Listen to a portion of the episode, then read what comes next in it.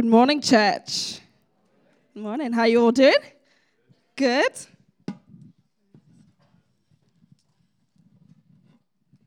So, we are doing a series at the minute called uh, "Expect the Unexpected."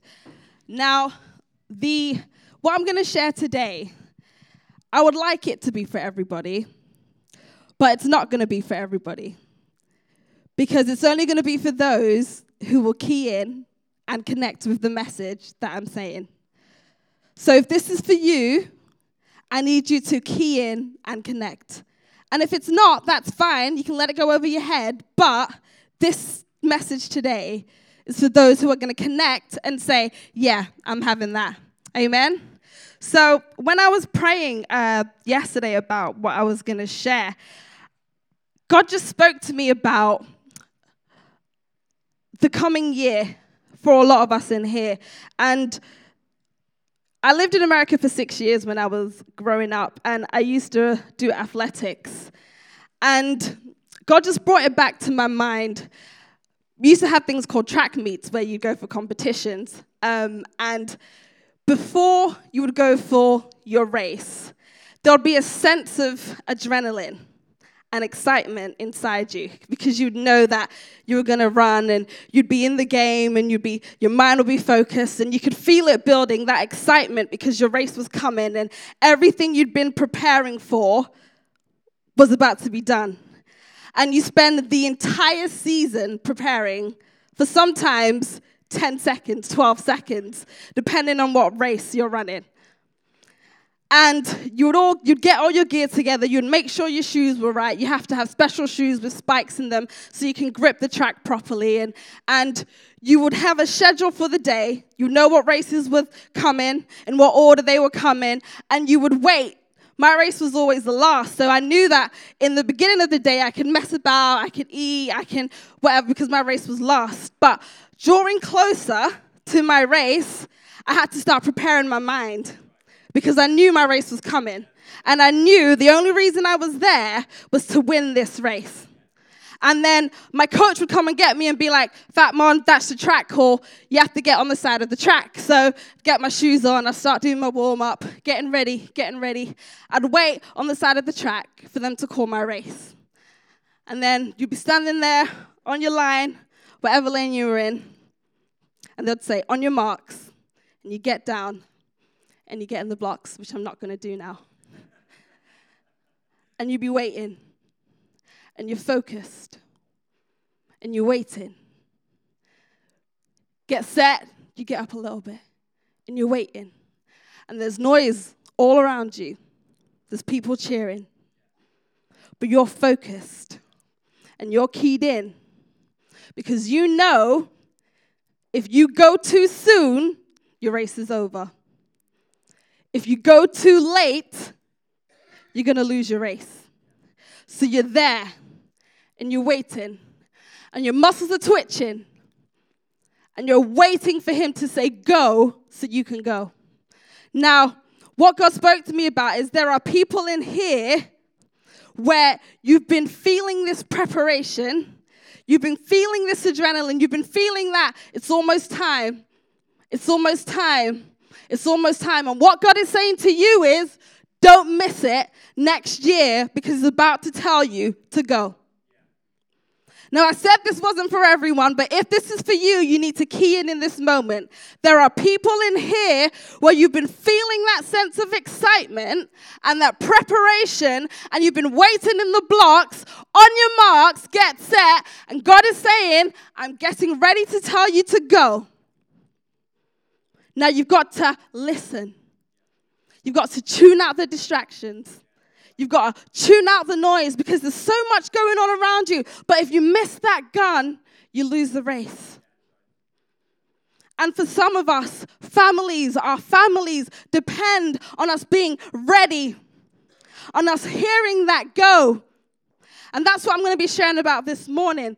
Expect the unexpected. So turn with me to Matthew chapter 1. Now, this is the story of Jesus and Jesus' genealogy. So, Matthew chapter 1, and I'm going to read from verse 1 to 16. It says, The book of the genealogy of Jesus Christ, the son of David, the son of Abraham. Abraham was the father of Isaac, and Isaac the father of Jacob, and Jacob the father of Judah and his brothers, and Judah the father of Perez, and Zerah by Tamar, and Perez the father of Hezron, and Hezron the father of Ram, and Ram the father of Amminadab, and Amminadab the father of Nahshon, and Nahshon the father of Salmon, and Salmon the father of Boaz by Rahab, and Boaz the father of Obed by Ruth, and Obed the father of Jesse, and Jesse the father of David the king. And David was the father of Solomon by the wife of Uriah. And Solomon the father of Rehoboam, and Rehoboam the father of Abijah, and Abijah the father of Asaph, and Asaph the father of Jehoshaphat, and Jehoshaphat the father of Joram, and Joram the father of Uzziah, and Uzziah the father of Jotham, and Jotham the father of Ahaz, and Ahaz the father of Hezekiah, and Hezekiah the father of Manasseh, and Manasseh the father of Amos, and Amos the father of Josiah, and Josiah the father of Jeconiah and his brothers at the time of the, de- of the deportation to Babylon.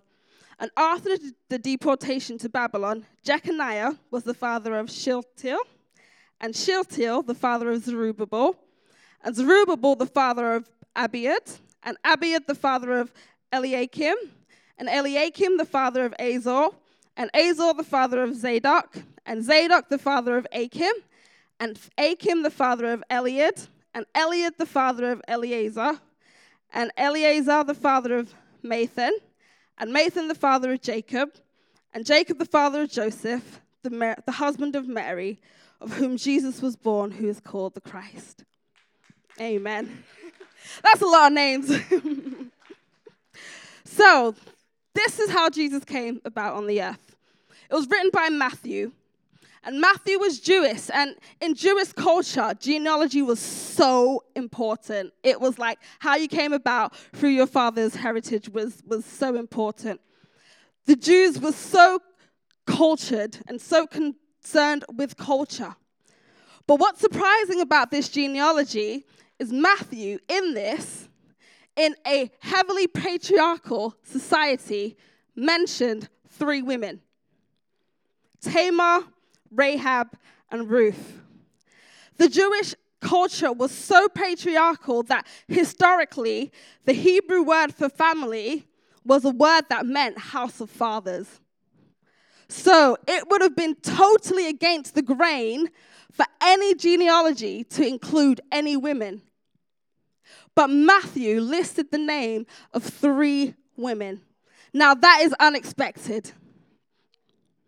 So, what I'm going to do today is talk about why are these three women, what is their story that Matthew thought to go against the grain, to go against culture, and list them in there. The first one I'm going to speak about is Tamar. Now, her story is in Genesis 38, um, and you can read that, but I'm just going to summarize it. Tamar was a lady who was denied what was rightfully hers. She was judged and thought to be cursed by her family. She was a widow twice. She was childless.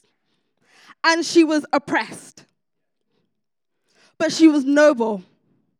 And her fight, her tenacity, her courage, and her wisdom allowed her to be in Jesus' genealogy. Now, I said before about there's people in here and this coming year is going to be about you going and fighting and stepping out in courage.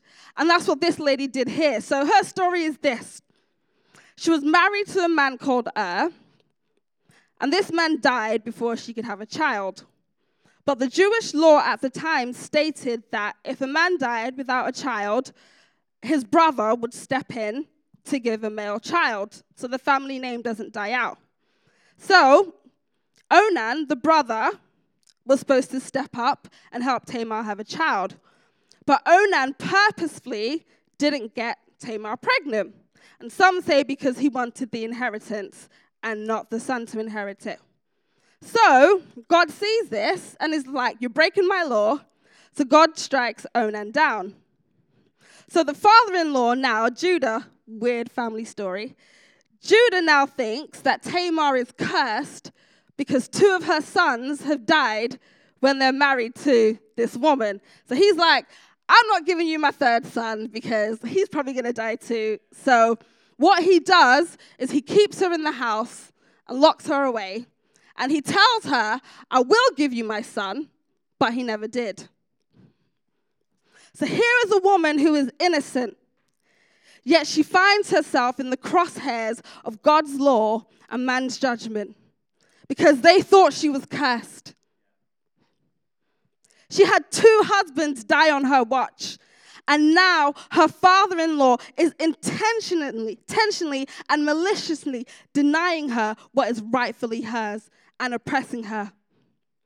But Tamar was wise and she knew God's law.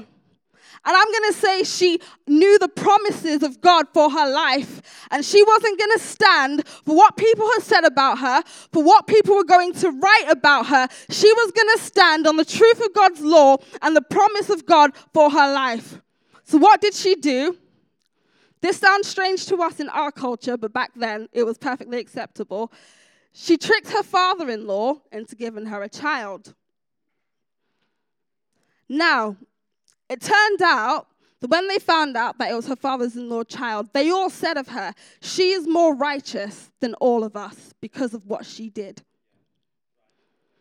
This was a lady who was oppressed, who was judged, who was cursed, but she knew the word of God she knew the law of God and she took a stand and she said, I'm not going to let these people write my destiny. I am going to take what is rightfully mine. I'm going to stand on the promise, on the law of God, and I'm going to step out in faith and I'm going to do those things to lay hold of my destiny. And because of that, she is included in the lineage of Jesus. If she hadn't, we wouldn't know about Tamar today. Some of you in here, your family depends on you stepping out this year on the promises of God and say, I'm not going to stand for what everybody else says about me. I'm not going to stand for other people's reports. I'm not going to stand for what they say. I'm going to stand on the promises of God. On what I know God says, and I'm gonna be bold, I'm gonna be brave, and I'm gonna go. On your marks, get set, go. The second lady that Matthew mentioned was Rahab. Now, her story is in Joshua chapter 2. Rahab was a well known prostitute in the day. And Joshua was a man in the Bible, and he had sent some spies to a land called Jericho just to scope it out and see what it was about because God had promised this land of Jericho to his children. And Rahab saw the spies and she hid them in her house. Now, the king heard about this, so the king sent his most decorated soldiers to Rahab's house and said, Where are the men that you've hid? And Rahab said, They've, they've long gone. I think they went that way. Go get them. But they were on her roof. She hid them on her roof. So she sent the soldiers on a wild goose chase while she protected the men of God. Rahab's destiny changed in that instant, in that moment. And it says that she perceived, she realized, she understood that there was something different about these men. So she hid them and she protected them. She had heard stories about God. She didn't know him too well because she wasn't in the Jewish culture, but she had heard stories about God. She'd heard what he had done. She'd heard what he had done for his children who love him. And when she met these men, she knew that these men had something to do with this God that she had heard about. So in that moment, she decided, I'm going to protect these guys. And when the spies left, the children of Israel came later to Jericho, and that's where we know the Battle of Jericho, and the walls can come down, and the whole city was destroyed, but Rahab was protected. And they protected Rahab, the prostitute, because of her decision in that moment to choose God. Because she saw, she said, I've heard about this Jesus. I've heard about this God. I've heard about what he can do, and I can see in you the resemblance of this God. I'm going to protect you. And at that moment, her family was spared. And Jesus came through her lineage because she took a step of faith, because she was bold in that moment. Her background wasn't one to be desired. But she realized when her moment of encounter, her moment of visitation came, and she keyed into it. And there are some of us in here where this is your moment. You've heard about God. You've heard about, you've, you've heard loosely about what He can do. You know what happens at Christmas. And this is your moment now in here to change the course of your life by saying, I'm going to have that. Some of you need to make a decision like Rahab and be like, I'm going to be brave. I'm going to go against what's normal. I'm going to go against the king. And I'm going to embrace God in this time and your lives and your family will take a totally different course when you do that. Today is about on your marks, get set, go. This is that time when everything has been building up to this moment. When you look at Rahab, she'd heard. There had been a background preparation work going on, but she didn't miss her moment. She saw it and she realized this is my moment. Don't let your moment pass you by. The last lady that Matthew mentions in Jesus' genealogy is Ruth. And Ruth was a foreigner. Ruth was a refugee. Ruth was a widow and she was also childless. Ruth is amazing. She's got a whole book about her. These other ladies only have chapters, but this lady's got a whole book about her. Now, her husband died, and her mother in law asked her to go back home rather than to be a refugee with her in, in the time of drought. And Naomi chose to stay with her mother in law. Not only did she choose to stay with her mother in law, she chose God. And Naomi said to her mother in law, Where you go, I will go. Your people will be my people, and your God, my God. She, see, she had seen something in Naomi and said, I want some of that. And when Barry and Vicky and me and Io and, and Tony and we stand up here and we're saying, if you like what we're preaching, say something. What we're asking you to do is say, I want some of that. I identify with what you're saying and I'm claiming that. I'm having that. I'm having that. And it's fine to be quiet, but there are some times when you have to align yourself spiritually and verbally. And what you're doing is you're telling the enemy, no, I'm making a declaration today. I'm having that. And Naomi said, No, there's something in you. Your God will be my God. Now, what was so challenging about what Naomi did was because her people were called the Moabites, and they were actually enemies of the Israelites. So she was saying, Not only do I choose your God, I am going to align myself with a culture that traditionally we are the biggest enemies. I am giving up everything I know, everything I come from, and almost putting myself in harm's way to follow your God because she knew that a Moab in the land of Israel was like, whoa. But she wanted God. She'd seen that and she'd tasted of it and she wanted God. And sometimes following God does cost you everything. It costs you your comforts. It costs you your cultures. You've got to change. What normally is okay isn't okay for us anymore because we're choosing God. And that's what Naomi did. She was the most courageous.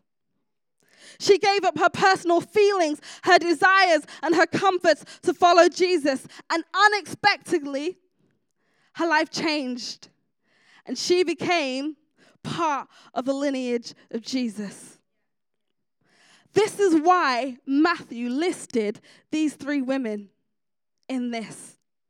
Because there were people who overcame adversity, who went against the grain, who chose God, who God had his hand on their life, who he turned something terrible. We've got prostitutes, we've got widows, we've got people who are rejected, we've got people who are heartless, we've got people who had nothing. And God took their lives and made it beautiful. And this is an encouragement for anybody in here who thinks, I'm nothing. I have nothing. Wait until Jesus gets hold of your life. Wait until Jesus gets hold of your life. Surrender your everything to Him, and He can do amazing things. He will do amazing things. The other thing that's interesting about this is for all of these three women, there was somebody in their lives that was showing them Jesus. And for a lot of us in here, you need to ask yourself Am I showing people Jesus? Am I showing people Jesus? Can people look at my life and go, There's something different about her, and know that that is Jesus?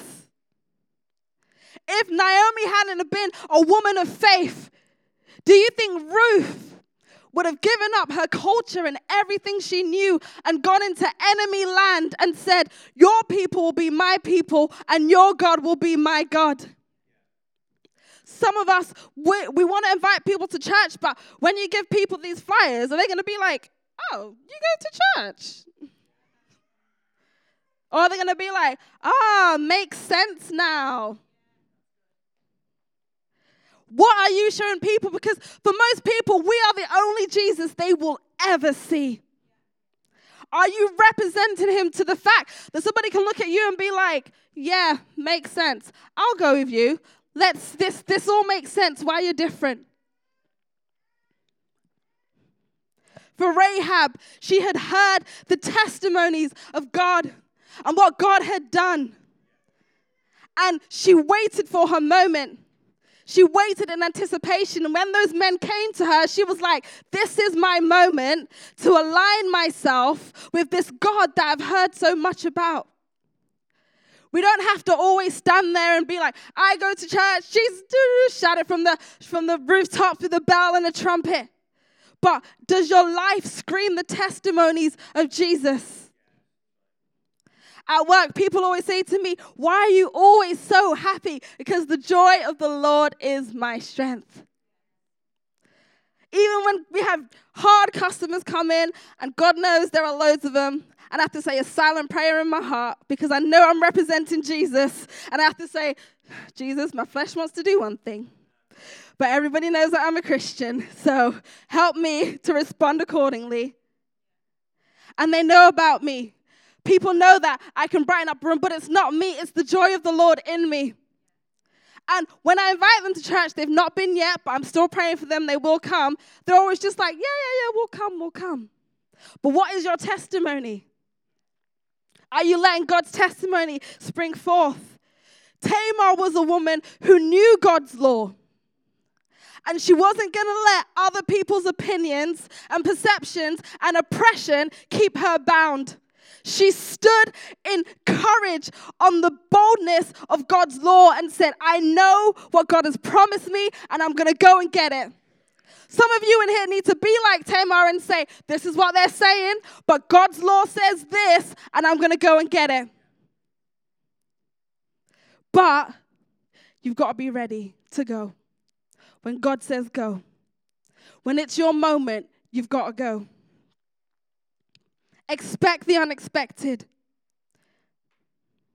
If these three women didn't choose God at the moment, at the right moment, if they didn't perceive that this was the right time, their names wouldn't be written down.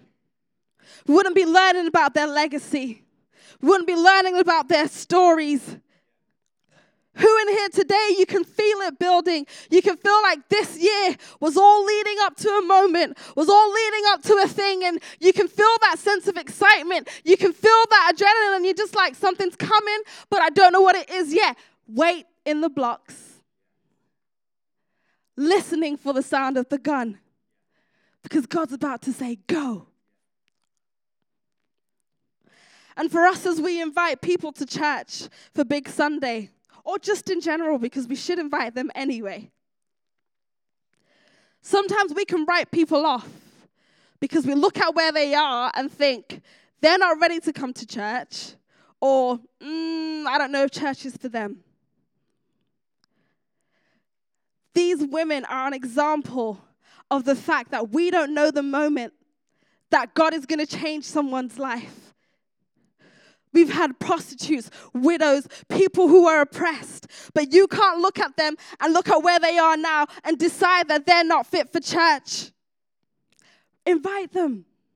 Let God do the work. Let God change the course of their lives. And in the same vein, don't let people tell you they're not ready because they think, I'm not good enough. Because I'm sure Tamar, I'm sure Ruth, I'm sure Rahab thought that they weren't good enough. But in the same vein, they took a step of faith and with boldness and they answered the call of God and said, I'm going to go anyway. And if you think you're in here and you've got nothing, and you come from a dodgy background and you're like, Fatmohn, you don't know my story. You don't know what's happened to me. You don't know where I'm coming from. You don't know what they said about me. You don't know what my whole life has been like. You don't know the challenges I've had. Let Jesus. Let Jesus. I was so shy as a child. I had so many horrible things spoken over me to the point that when I was nervous, I would just like, as soon as I thought I was going to step into a, a situation that was going to be anxious, I would just start vomiting. That was how I dealt with the anxiety.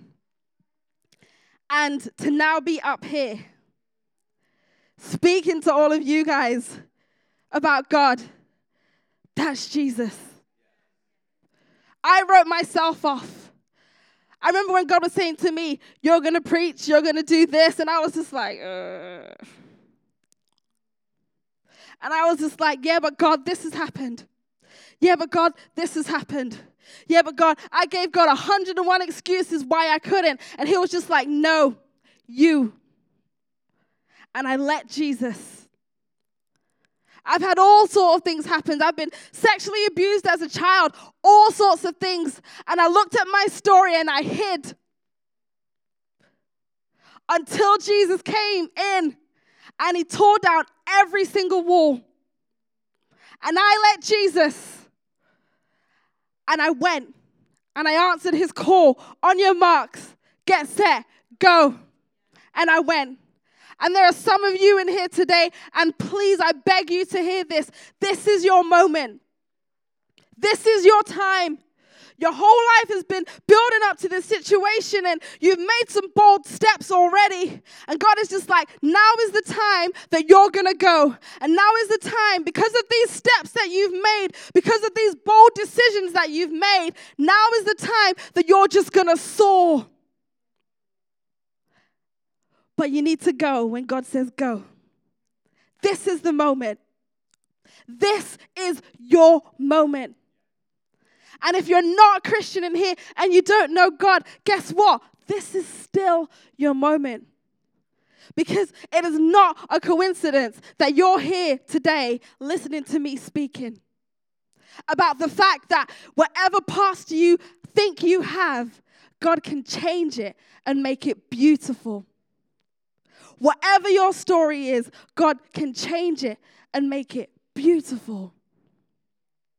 Whatever you've been through, whatever has been said about you, God can change it and make it beautiful. In fact, He will change it. He will change it and make it beautiful. But you've got to go. You've got to go. You have got to go. You have got to go. This is your moment. This isn't for everybody, but for those who want it, this is your moment.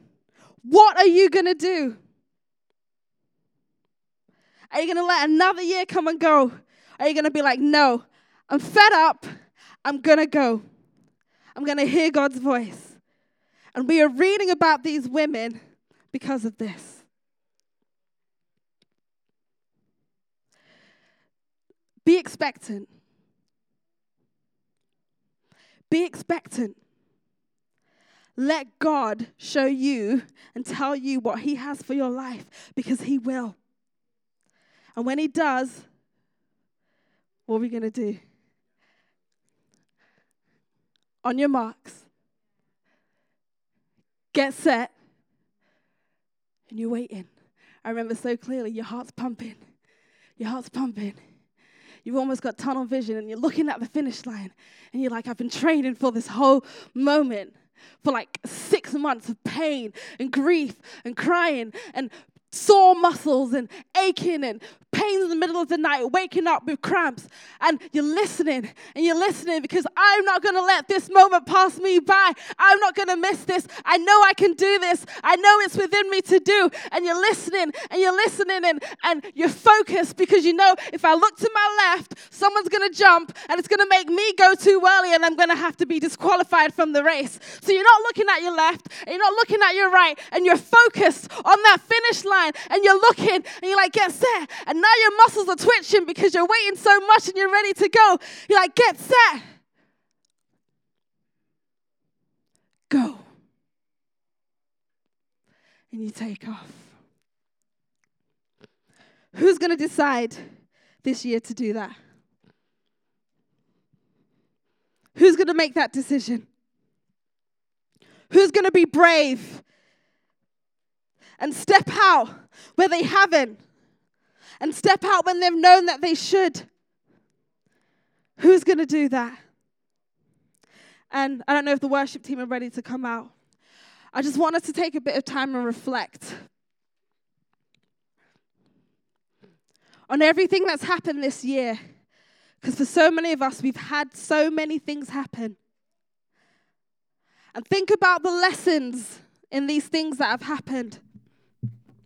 And think about what God has been saying to you that He has been faithful through every storm, through every battle. He has never left your side. He has never left you wanting. He has never left you without. And guess what? That should give you total confidence in this God that we serve. And this is your moment to say, Do you know what? From now on, I'm choosing faith over fear. I'm choosing faith over fear. And this is your moment where you talk to God and you say, God, whatever you have for me for that new year, I'm keying into it. I'm going to say, God, when you say go, I'm going to go. When you say go, I'm going to go. And I'm going to wait for your voice. I'm going to wait for your voice and I'm going to wait there because you are a faithful God, because you've proved to me that you are faithful. You've never left me. You've never forsaken me. You've never left me alone. You've always been my comfort. You've always been my source of joy. And right now, I'm going to choose to remember your goodness. I am going to choose to remember your goodness. Think back to January and where you were and look at where you are now. Some of us were in some hopeless situations and we didn't know how we were going to get out. And you're out. You are out because of God. And now He's saying, I've done that for you, and now I need you to go. I need you to carry on. I've not changed your situation so you can stay where you are. I've changed it so you can keep getting better and keep getting stronger and keep moving on. And some of you need to decide today that you are going to go. You're going to move. Will you move with God? Will you move with God and be brave and be bold? This is your moment. This is your moment. This is your moment, guys. This is your moment. This is your moment to say, God, I'm going to go. God, wherever you send me, I'm going to go. God, I'm going to decide to follow you now. I've heard about you. I've heard about the things that you've done. I've heard about the things that you can do. Now I'm going to choose you. Now I'm going to follow Jesus. I have decided to follow Jesus. No turning back. No turning back. This is your moment.